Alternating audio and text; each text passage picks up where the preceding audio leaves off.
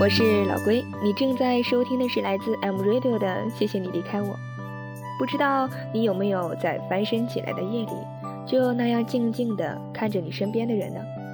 如果有，当时你都想了些什么呢？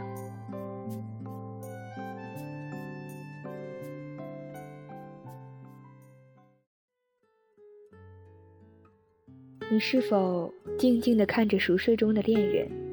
忘了是什么样的心情之下，他睡着了，你却睡不着。于是转过脸去，静静地看着熟睡中的他。他的睡姿也许并不优美，但你不会介意。人可以透过镜子看到自己的背影，却永远不可能在熟睡的时候看到自己的睡姿。这么私密的时光，只能留给身边的人。看着熟睡中的恋人，你心里不禁生出许多问号：为什么会使他睡在你身畔，而不是别人？你为什么会爱上他，而他又会爱上你？他有时候看上去是不是很陌生？为什么这个人能让你笑，也能让你哭？他是真实的吗？为什么有时你会觉得自己在做梦？他就是将来会和你长相厮守的人吗？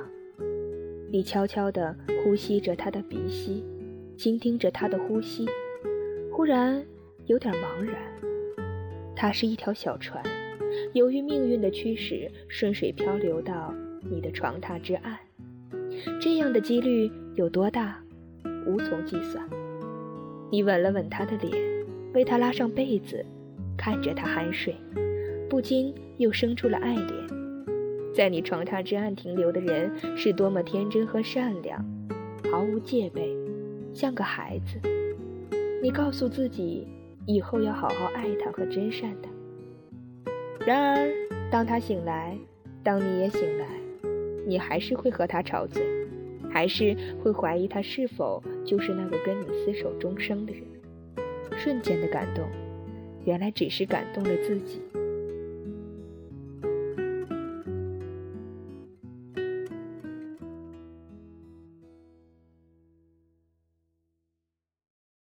怀疑呢是女人的天性，有的时候这个特性让我们自己也很为难。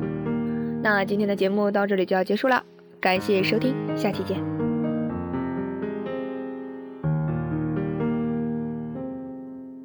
若这一束吊灯倾泻下来，或者我已不会存在，即使你不爱，亦不需要分开。若这一刻我竟严重痴呆，根本不需要被爱，永远在床上发梦，余生都不会再悲哀。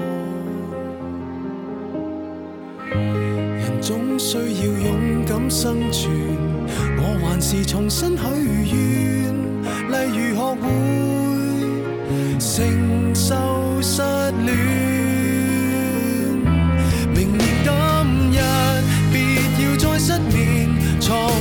改变。如果有幸会面，或在同伴新婚的盛宴，惶惑地等待你出现。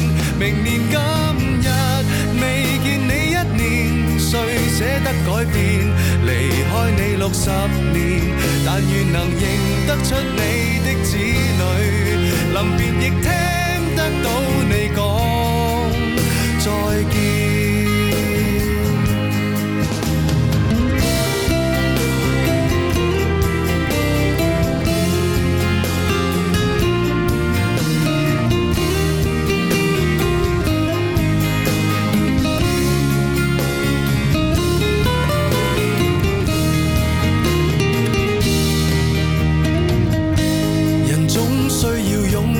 生存，我还是重新许愿，例如学会承受失恋。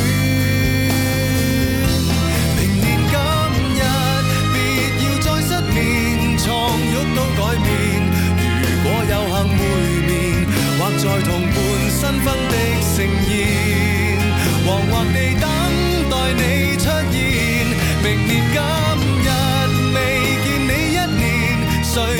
改变，离开你六十年，但愿能认得出你的子女，临别亦听得到你讲再见。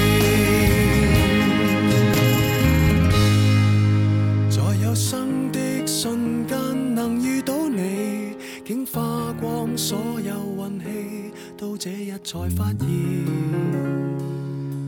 曾呼吸过空气。